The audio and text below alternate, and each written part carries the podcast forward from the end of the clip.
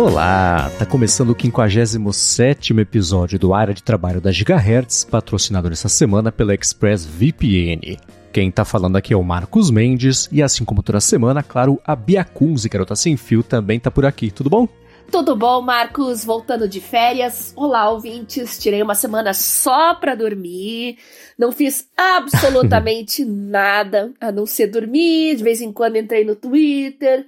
Mas eu fiquei realmente de pernas pro ar e eu adiei tudo que eu podia fazer. Mas quem entrou em contato comigo no Telegram, eu, uhum. pelo menos isso, pelo menos dei uma resposta, ou então dei um, um feedback dizendo que eu ia entrar em contato assim que a gente voltasse a gravar o episódio. Então, não se preocupem que vocês estão na pauta e a gente continua conversando, tá bom?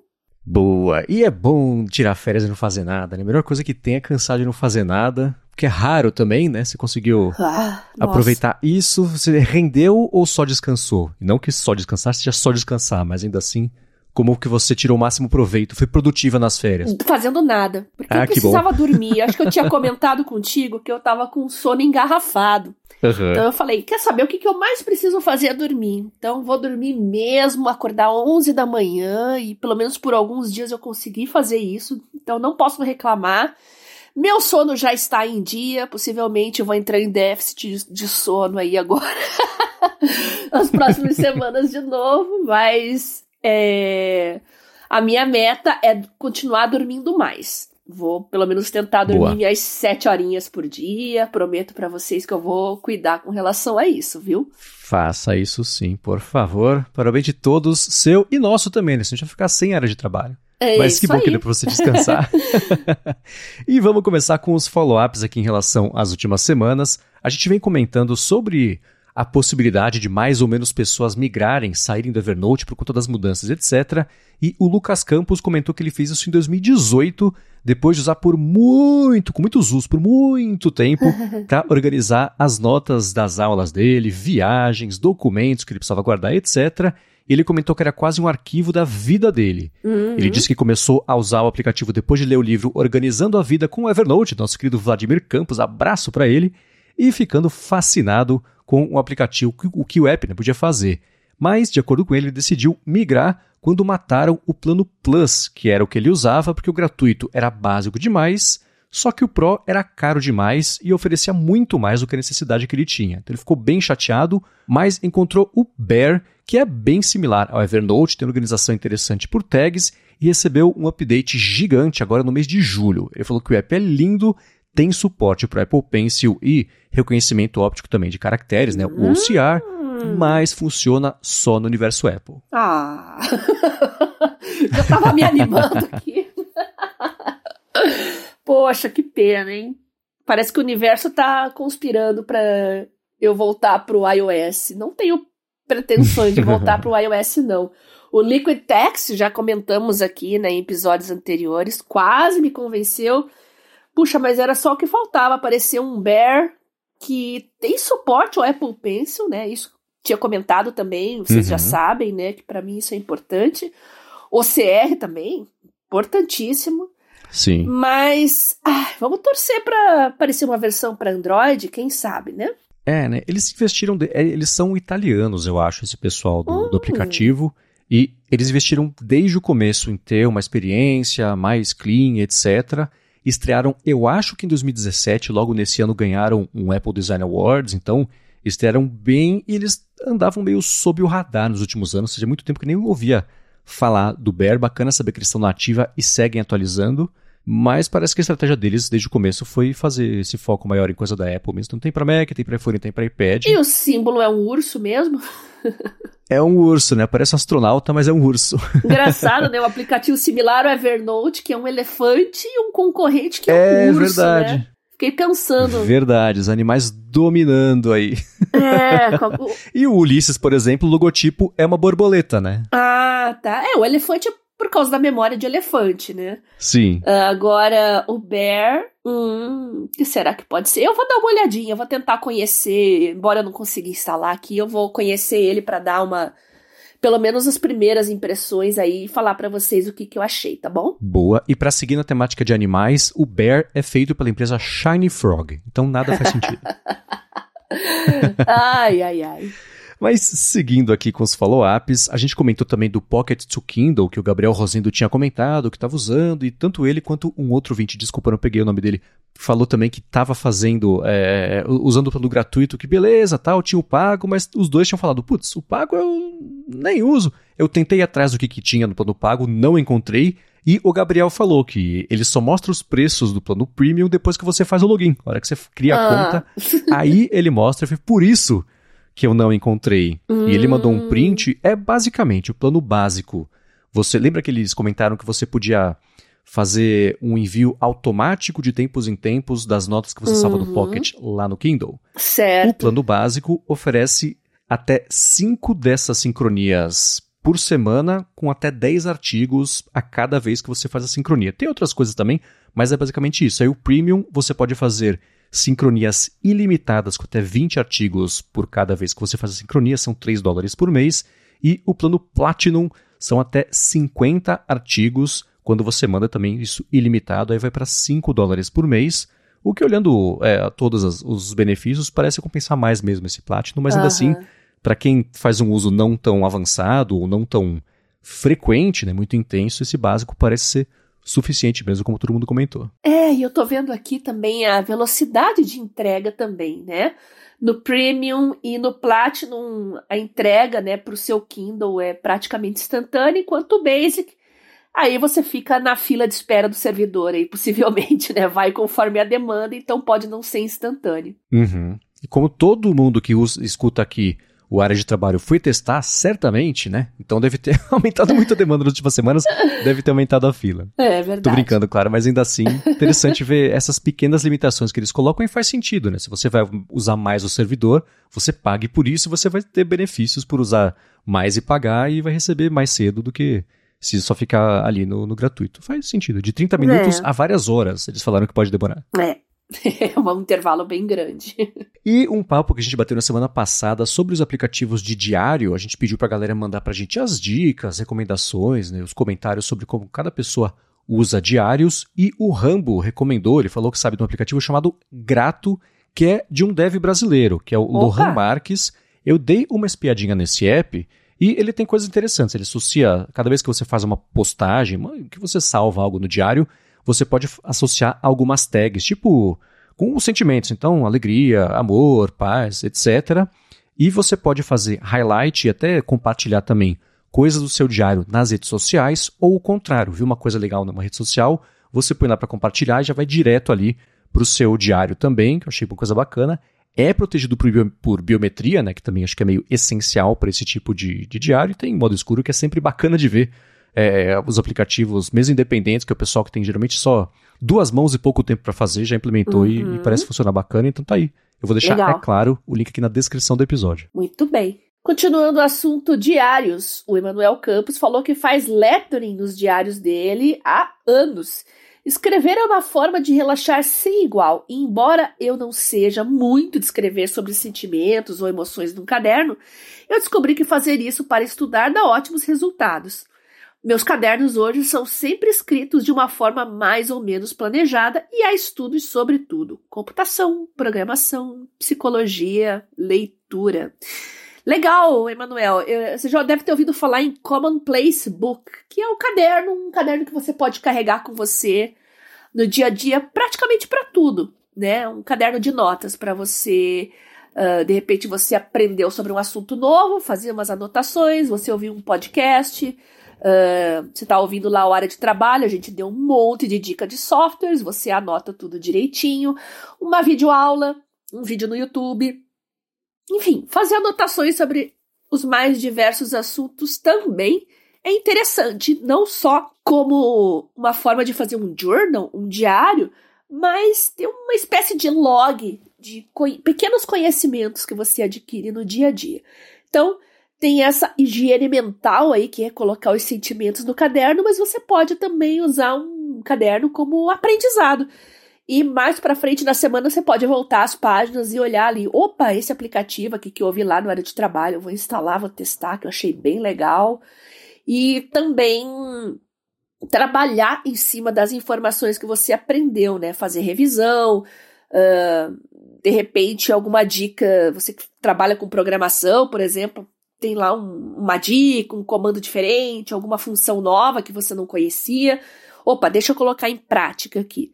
Então, é uma maneira de você associar várias coisas num único lugar, por isso que ele chama de Commonplace Book.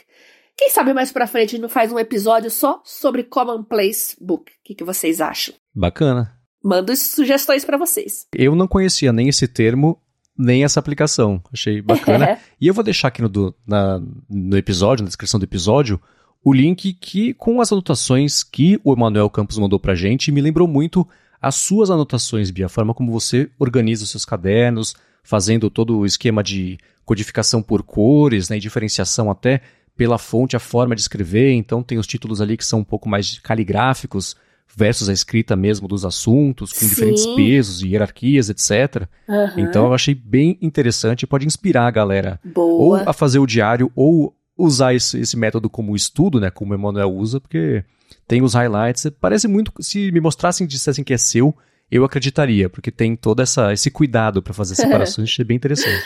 Beleza, e já tá na pauta aí para um episódio futuro, Commonplace Book. E vocês que já têm, já podem mandar fotos pra gente aqui, que eu já vou salvando nas pautas. No meu Telegram, arroba Biacunze, pode mandar mensagem privado para mim, manda prints, manda foto. Pode ser anotação digital, pode ser feitas com canetas digitais, pode ser com caneta e papel convencional. Não importa, mande as anotações de vocês que a gente vai fazer uma bela de uma galeria aqui também, tá bom?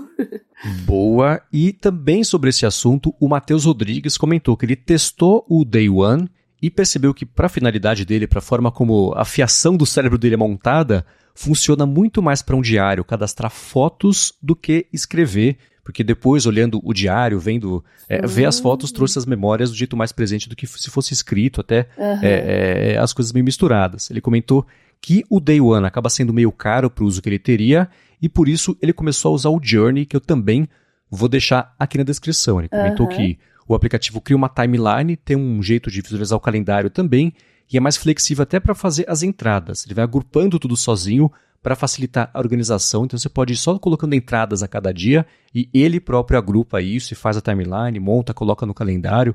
É um jeito interessante também de facilitar.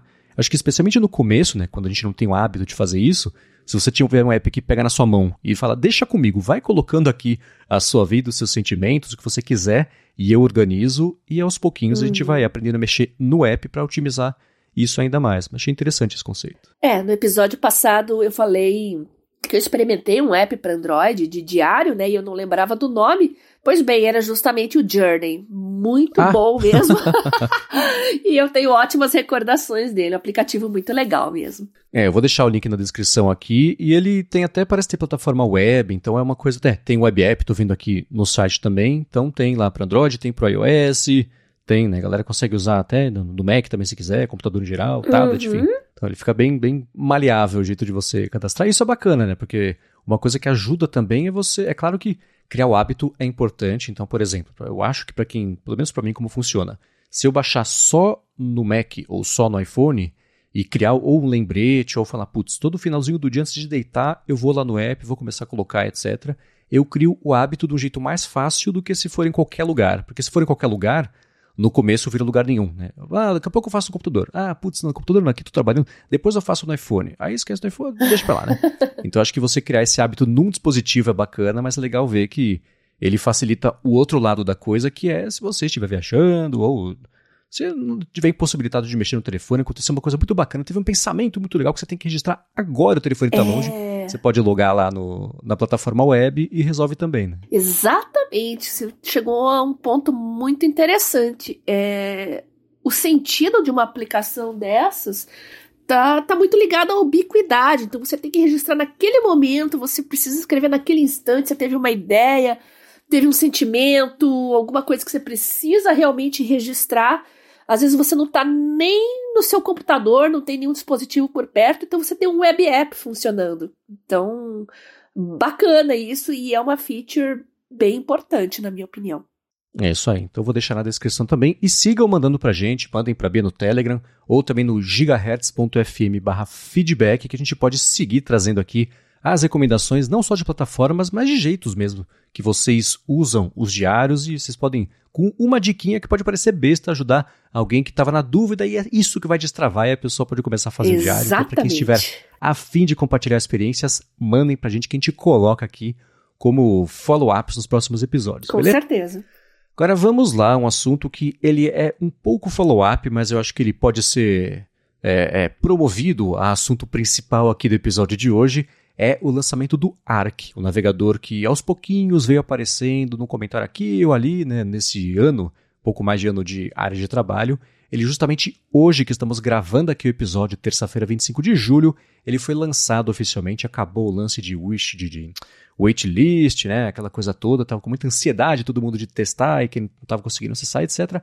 Foi lançado, eu vim testando o Arc ao longo mas é, um passarinho me contou que ele ia ser lançado hoje, então testei na última semana aí para poder trazer informações, é, é, impressões bem informadas a respeito disso.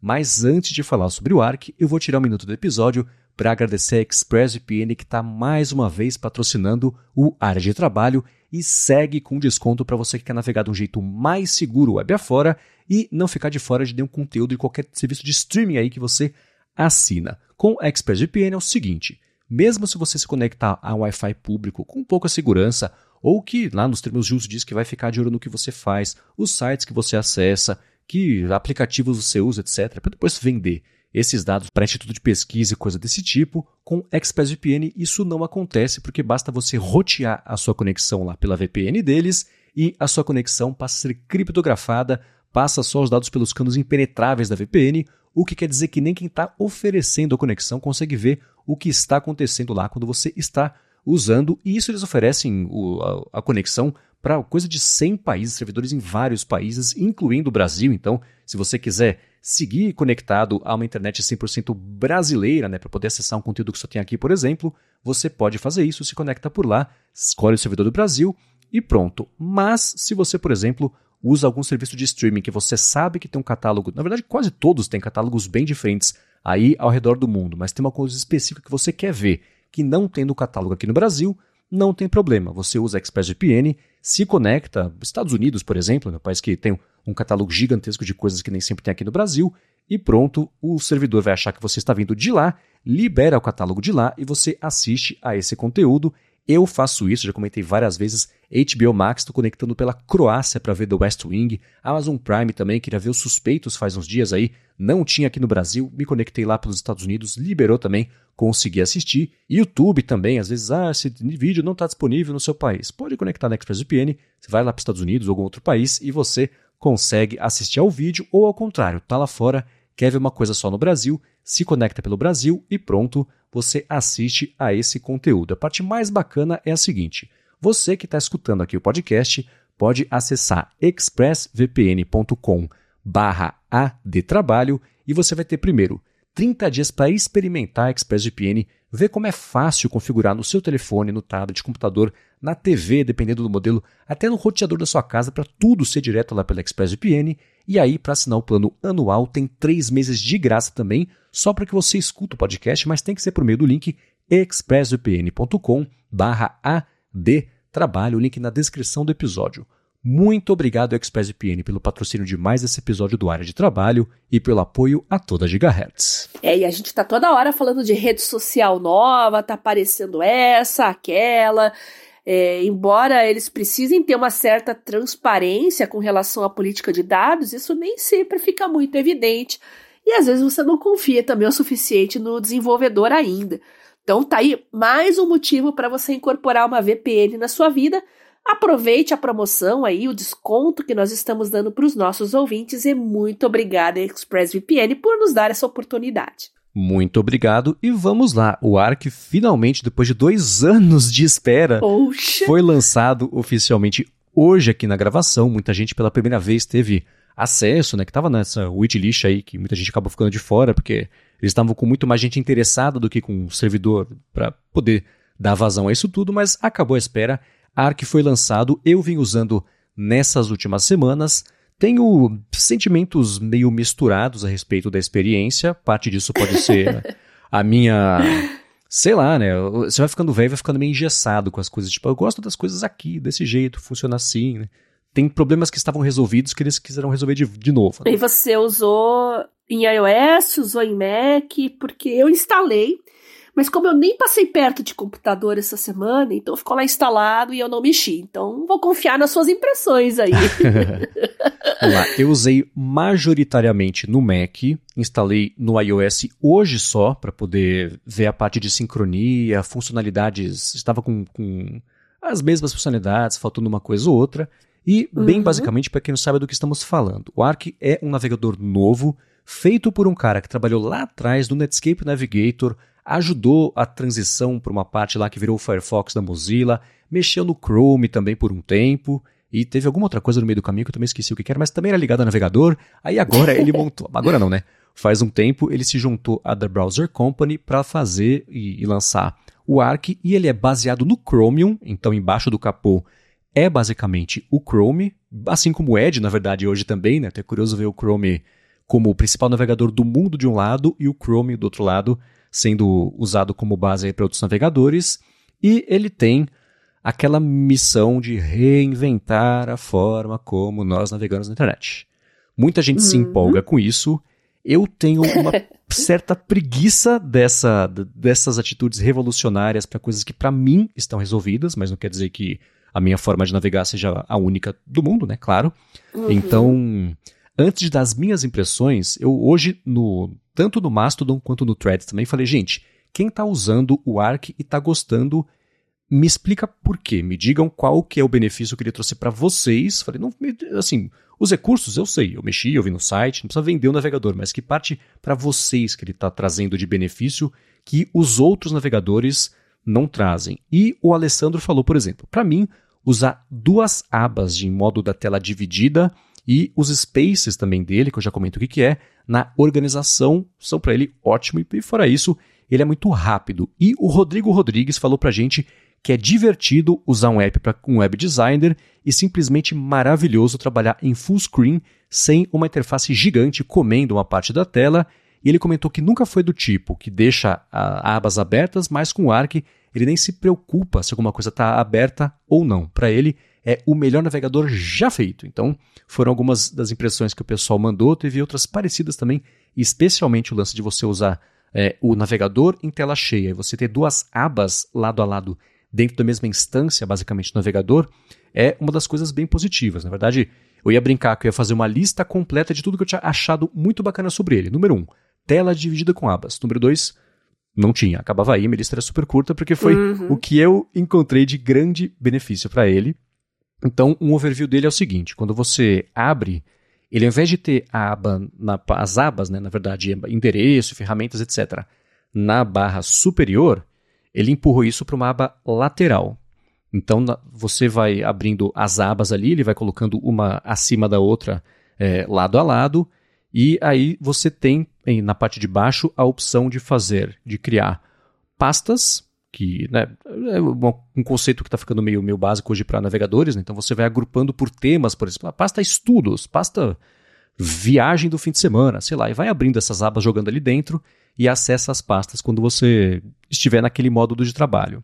Eles têm o lance de perfis também, que é uma coisa super bacana, que muito disso tem no Chrome porque a base é a mesma, né? Mas perfis é você, por exemplo, ter o seu perfil pessoal e o perfil de trabalho. Isso é bacana e resolveria um problema que, para mim, quando eu estava na agência, eu tinha, que era eu logado, por exemplo, em tudo no Safari da vida pessoal e tudo no Chrome na hum. vida profissional para não misturar logins, pesquisa, tá. né?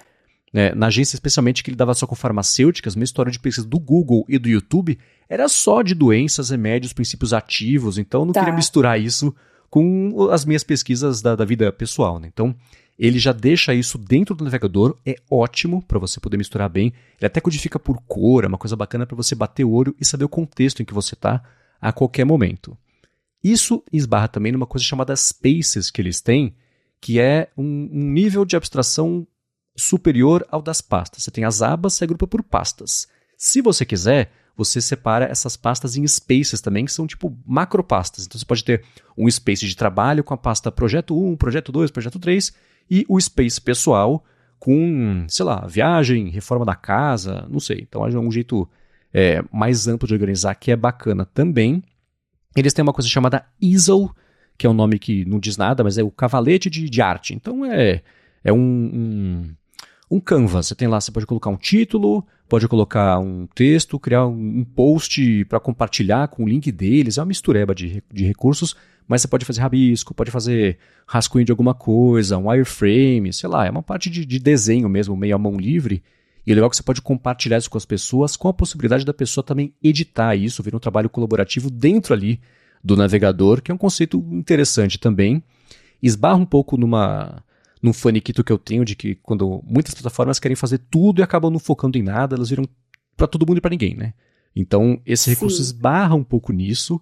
Eu não sei se eu não encontrei ou se ele não tem, mas eu adoraria fazer esse tipo de anotação em cima de uma página aberta e não sempre só numa, num, num, num canvas vazio, né? Então, essas coisas, tipo fazer anotação em PDF, seria interessante.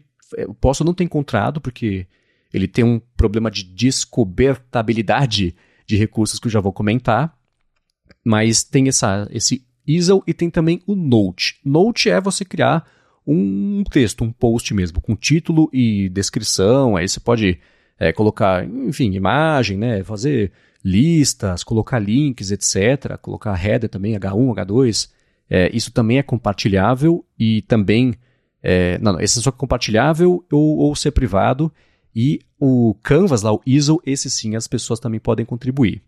E, tirando essa parte mais de criação de conteúdo dentro do navegador, eles têm uma função que eu achei bem bacana chamada Boost. Isso é o seguinte: você entra, por exemplo, no YouTube e você fala, putz, eu queria tanto poder tirar essa barra lateral de recomendados que não me traz nenhum benefício, isso.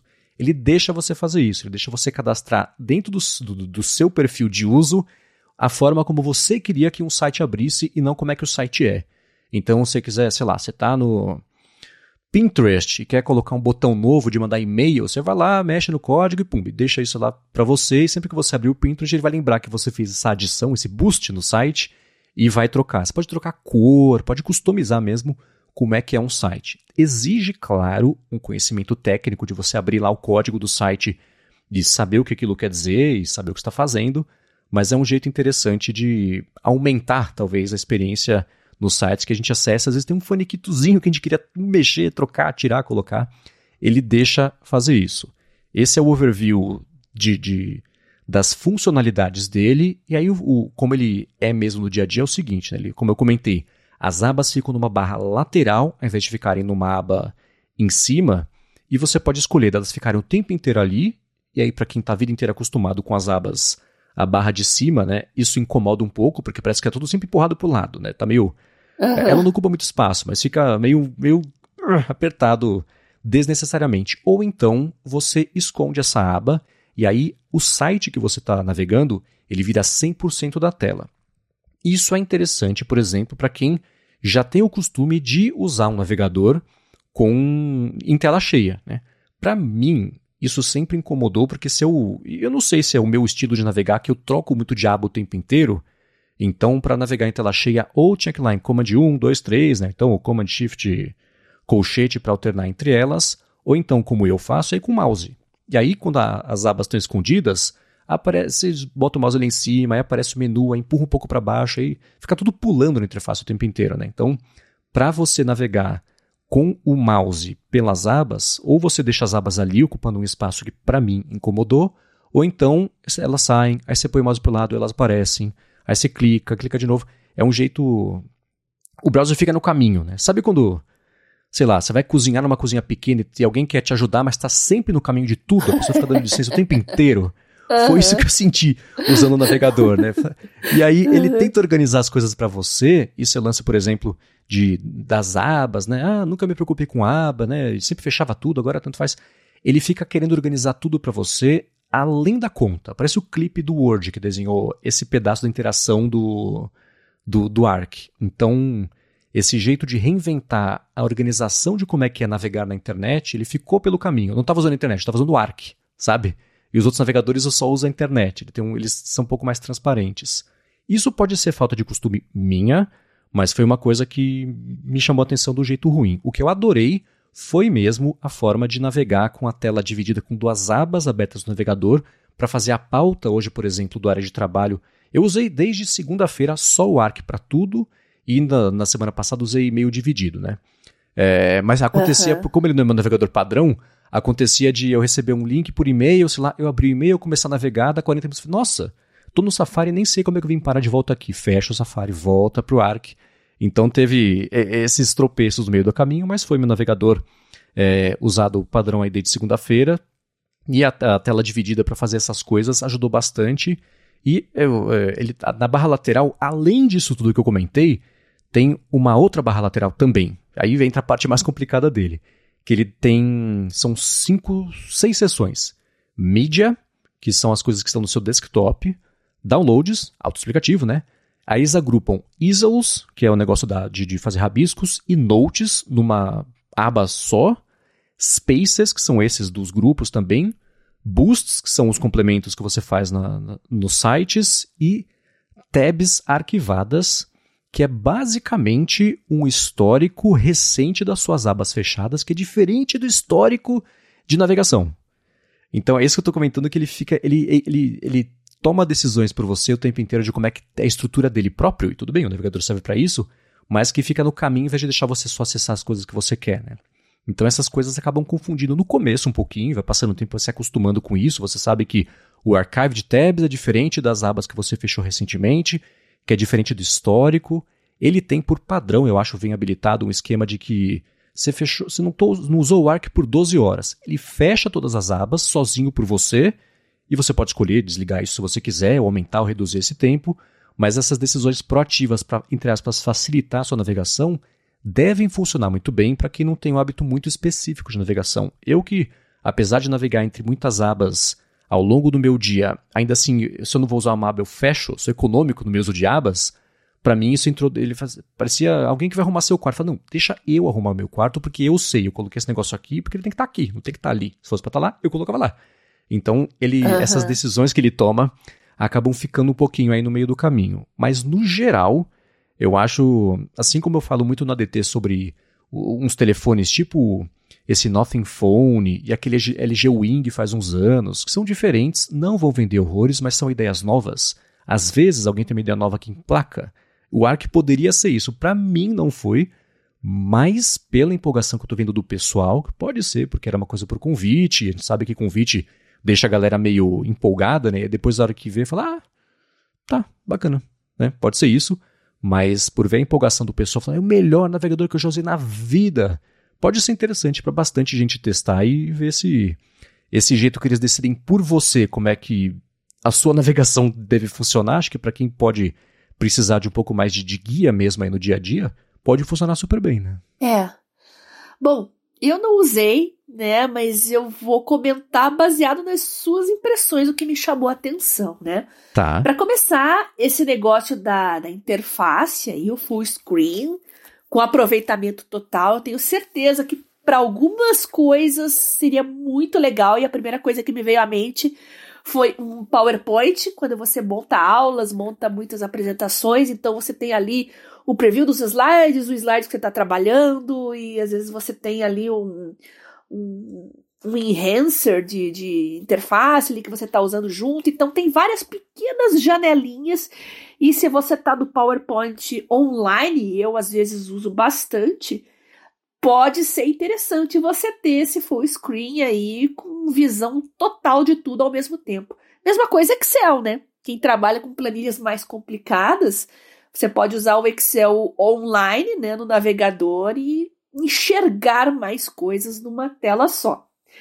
Agora, outra coisa que me chamou a atenção com relação às duas abas no modo split.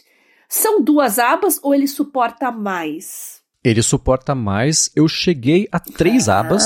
Deixa eu fazer o teste aqui agora e ver se ele me deixa abrir mais abas e lembrar como é que faz. Enquanto você testa, eu vou falando. Tá. Então, por quê? Por que, que eu tô falando isso? Mais uma vez, você está escrevendo um paper, um artigo, está redigindo um texto e você usa outros papers para consulta. E é um saco você ficar alternando janelas para isso. Né? Claro que você pode usar o editor de texto, software mesmo, o navegador lado a lado. Mas, como eu disse, às vezes não é um paper só que você está consultando. E às vezes você não está no seu computador, como é o meu caso. Você tem que usar o Word online. Então, nossa, seria fantástico você ter três ou às vezes até mesmo quatro ali. Vamos imaginar uma tela dividida em quatro. Uh, para você ler ao mesmo tempo as partes de cada artigo que interessaram, né? Você coloca um highlight, um, um destaque ali. E quando você está redigindo ali com as suas palavras, com as suas impressões, né, com a, a sua visão, você está vendo o, o, que você destacou na sua frente. Então, pelo menos para o meu tipo de raciocínio, o jeito que eu gosto de raciocinar, Seria ótimo, porque às vezes eu tô no computador e às vezes eu tô com tablet junto e tela dividida e laptop aberto também. Esse negócio de múltiplas telas, assim, às vezes não é tão produtivo. Agora, ter um navegador com várias abas aí em split seria, um seria uma coisa muito legal. Não, follow-up em tempo real aqui, você pode abrir Opa. até quatro abas, incluindo a mesma aba aberta mais de uma vez na tela, dividida em até oh, quatro. Isso pode ser gostei. verticais ou horizontais. Gostei. Eu, inclusive, retuitei essa semana lá no, no, no Twitter. Eu não vou lembrar o nome do usuário, mas ele postou o maior monitor wide que eu já vi na vida. Eu fiquei impressionada. Aí, enquanto você tava falando, eu tava pensando, pô, aquele monitor ia ser bacana com esse navegador. Mas era um trem muito comprido. Eu nunca vi um monitor daqueles na minha vida. Se eu achar, eu retuito mais uma vez essa semana para vocês, porque eu achei muito legal. É uma coisa colossal. Mas tem que ter um uso, né? Não adianta você ter esse monitor fantástico e você vai usar para quê? Agora a gente já achou um uso que é interessante. Nossa, tô fascinada. Imagina um monitor ultra wide com quatro, quatro abas simultaneamente abertas. Que coisa mais é, linda. Seriam do tamanho de quatro monitores, quase, basicamente, ali, é. né, abertos. E é legal que entre as abas lado a lado você consegue deixar uma mais fininha que a outra, consegue fazer esse tipo de customização. Legal. E uma coisa que é, eu tinha notado aqui e faltou falar. Ele tem um foco muito grande em atalho de teclado. Então, para quem gosta de fazer ah. tudo por atalho de ah. teclado, vai estar tá no céu, porque ele desde você tem atalhos que, por exemplo, Command S, que historicamente para tudo no Mac é salvar. Por algum motivo nele é abrir e fechar a lista de abas. Não entendi porquê, mas é assim. Então ele tem tem uma reaprendizagem de alguns atalhos aí para quem for usar desse jeito mais, sei lá, mais avançado. E ele tem uma coisa que é bacana aqui, bom, o Chrome tem, né? Então, apertando no Mac, por exemplo, Command L, que é para você cair na caixa de, de, digitação, ele por não ter a caixa de digitação do endereço, né, do, do site de pesquisa direto ali nele, parece quando você abre o Spotlight. Então, uma barrinha, uma, uma janela que aparece bem no meio da tela, você digita o que você quer, e se for, por exemplo, YouTube, eu posso apertar o Tab, aí ele já vai ativar a busca dentro do YouTube, para não ter que entrar no YouTube e aí sim fazer a busca. Então, no site Google, por exemplo, fazer conversão provavelmente funciona também. Então, ele dá esses, esses adiantos pequenininhos também, tudo com atalho de teclado. Então, Command L, digitou YouTube, aperta Tab, digita o que você quer, pum, você vai cair no YouTube com a pesquisa que você fez direto ali na, na barra de endereços. Então, é uma coisa que, no, de novo, né, por ser base no Chrome, é, no, no Chromium, né? É, não é uma coisa tão nova para quem usa o Chrome, mas para quem tem outros navegadores depende de extensão, essas coisas para fazer. Ele já faz isso tudo nativo ali. Tem algumas coisas dele, por exemplo, em ajustes. Quando você abre lá os ajustes avançados do navegador, está escrito Chrome. Você fala, ué, mas espera aí, eu até fui no meu Chrome para ver se ele estava sincronizando alguma coisa. Não, por ser o motor do Chrome, ele, ele fala que é o Chrome, ele acha que é o Chrome. Então tem uns uns ajustezinhos mais finos aí de exibição mesmo de interface que podem acontecer para não, não, trazer esse tipo de confusão. É, o que eu senti muita falta foi um jeito de. Eu posso não ter encontrado, porque podia estar numa gaveta, num space, não sei o que lá. Não achei um jeito de importar automaticamente todas as minhas senhas ou algumas senhas que eu quisesse na hora de fazer login nas coisas. Você fazer tudo na mão, feito animal. Demorou, foi chato navegar nesses dias. Porque ah, eu vou entrar uhum. no, sei lá, no, no Dropbox. Ah, faz o login. Ah, o Gmail, faz o login. Não sei o que lá, faz o login. Então isso, Feedly, nessas coisas todas, isso demorou um pouco mesmo, mas depois de, sei lá, no terceiro dia, aí eu já estava logado na maior parte dos serviços aí que eu uso que precisam de login. Então, essas coisinhas são dores de uma vez só, né? Porque tô logado, tô logado. E pronto. Aí ele também pode lembrar se você quiser. Mas isso eu senti um pouco de, de atrito no primeiro uso. Mas tirando essa. Não sei, essa, é, esse ar que eu não comprei de revolução na forma de navegar pela internet em 2023, ele tem coisas bem positivas que certamente podem ou ser copiadas por outros navegadores, ou, bom, já deve ter extensão que faz isso, mas pode trazer um novo interesse aí por extensões que façam esse tipo de coisa e é, a parte chata é que ele me parece só está disponível para Mac e para iOS também, né? Hum, e eles já falaram é. que vai lançar para Windows. O canal do YouTube deles é super movimentado. O CEO, acho que ele queria ser um youtuber secretamente, e ele criou uma empresa para poder fazer isso. Porque o canal ele aparece uhum. o tempo inteiro, né? Ah, veja aqui a minha reunião com fulano. Ele tá a fim de aparecer. Mas eles falam em algum momento, em algum desses vídeos, que o foco deles vai ser bem grande em Windows, etc. Então, deve vir em breve para a galera.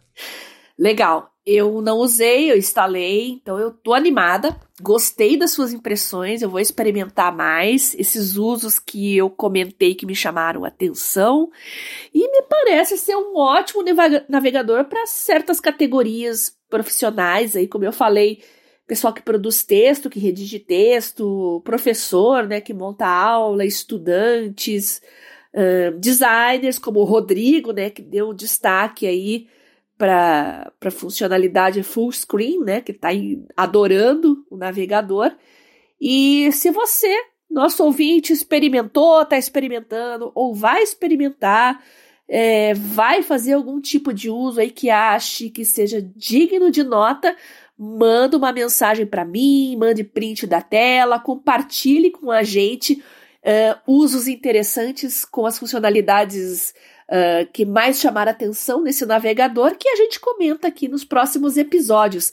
Para entrar em contato comigo pelo Telegram é @biacuns, onde você pode mandar os seus prints, as suas descrições, podem mandar áudio também, que eu tenho o transcriber lá, então eu consigo ler também se eu não puder ouvir o áudio.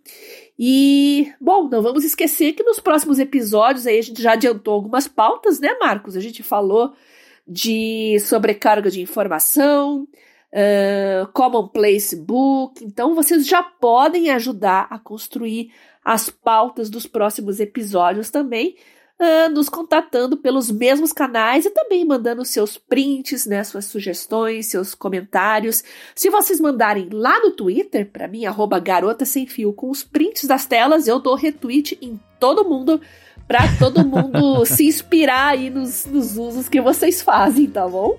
Muito bem, para encontrar os links do que a gente comentou aqui ao longo do episódio, vai em gigahertz.fm adtrabalho barra 57 ou dá mais piada nas notas aqui do episódio. Quero agradecer, é claro, a ExpressVPN pelo patrocínio do episódio de hoje, a vocês que compartilham, que avaliam, que recomendam, que dão estrelinha, coração, joinha, enfim, que ajudam a gente aqui a chegar a mais pessoas toda quarta-feira e, claro, a você, Bia, por nos ajudar a ter uma vida cada vez mais produtiva semana após semana aqui no área de trabalho.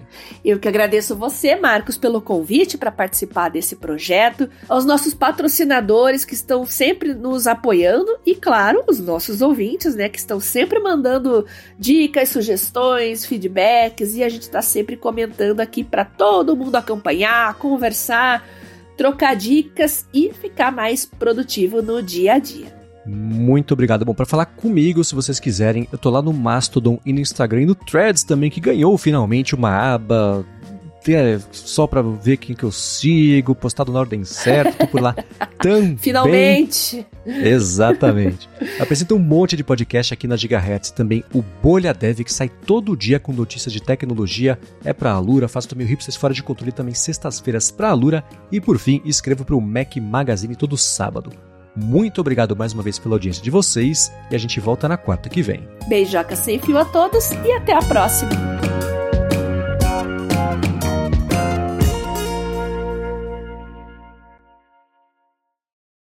Você sabe, Marcos, que eu tava falando pro pessoal entrar em contato comigo pelo Twitter, aí eu pensei, puxa, mas não é mais Twitter, agora é X.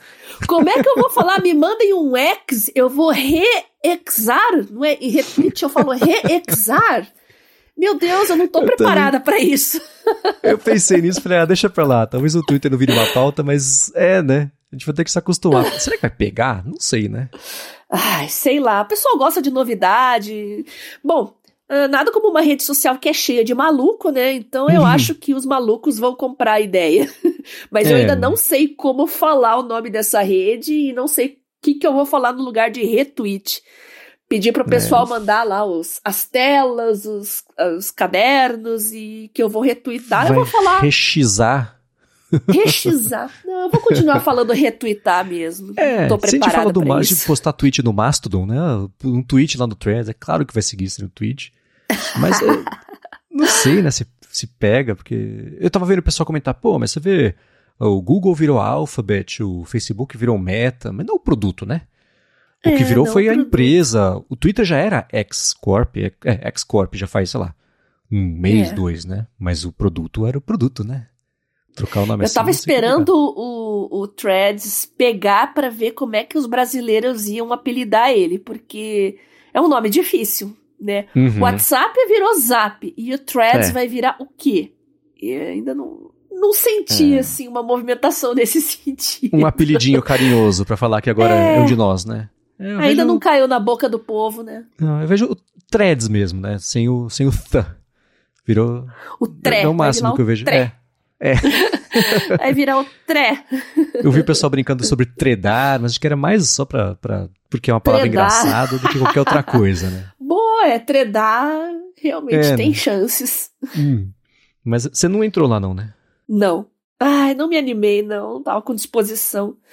Quando falaram que a timeline era uma bagunça, era uma salada, eu falei, ah, eu não quero ficar era. vendo coisa que eu não, não sigo, né? Então nem perdi tempo. Era insuportável, porque era aquela que a gente sabe, né? O Facebook, Instagram, ter as pessoas lá, etc. Então tinha, sei lá, 30, 40 pessoas que eu seguia, mas no meio disso aquele monte de frase motivacional, de conta só querendo ganhar seguidor. Os Aquelas coisas. É, aquelas mensagens escritas na cadeira de trás do ônibus, assim, com caneta atômica, que vira foto, as pessoas acham que é coisa que vai mudar. Então tinha muito disso, né? Eu devo ter silenciado umas 300 contas nas últimas duas semanas, que era. Eu tava tentando, né, tirar essas coisas do caminho, mas não adianta, que põe outras, né? Então agora, é. com essa timeline cronológica só com quem você segue, que ainda assim ele joga para fora o tempo inteiro, né? Fechou, você matou o app, o app saiu da memória, na verdade, né? Porque eu não fecho apps. A hora que eu vou abrir de novo, ele esqueceu tudo que eu fiz. Tem que ir lá, ativar as abas de novo, ir na aba que eu quero. Isso deve continuar assim. Mas agora é. que dá para separar o joio do trigo e só ver quem eu tô seguindo, o que, que é com quem eu quero conversar, né? Vai ficar bem é. mais fácil de, de, criar o hábito de usar. Vai, acho que vale você vencer o, olhadinha, o ranço do, do, Instagram e dar uma chance. É, verdade. É, não tenho intenção por enquanto, mas eu não descarto nada, né? De repente, eu, quando eu achar que tá mais interessante, eu posso instalar, entrar lá. Então, eu nunca sou assim radical para esse tipo de coisa, exceto o TikTok, né? Isso eu sou radical. Isso eu não entro. eu não queria falar nunca. nada. não.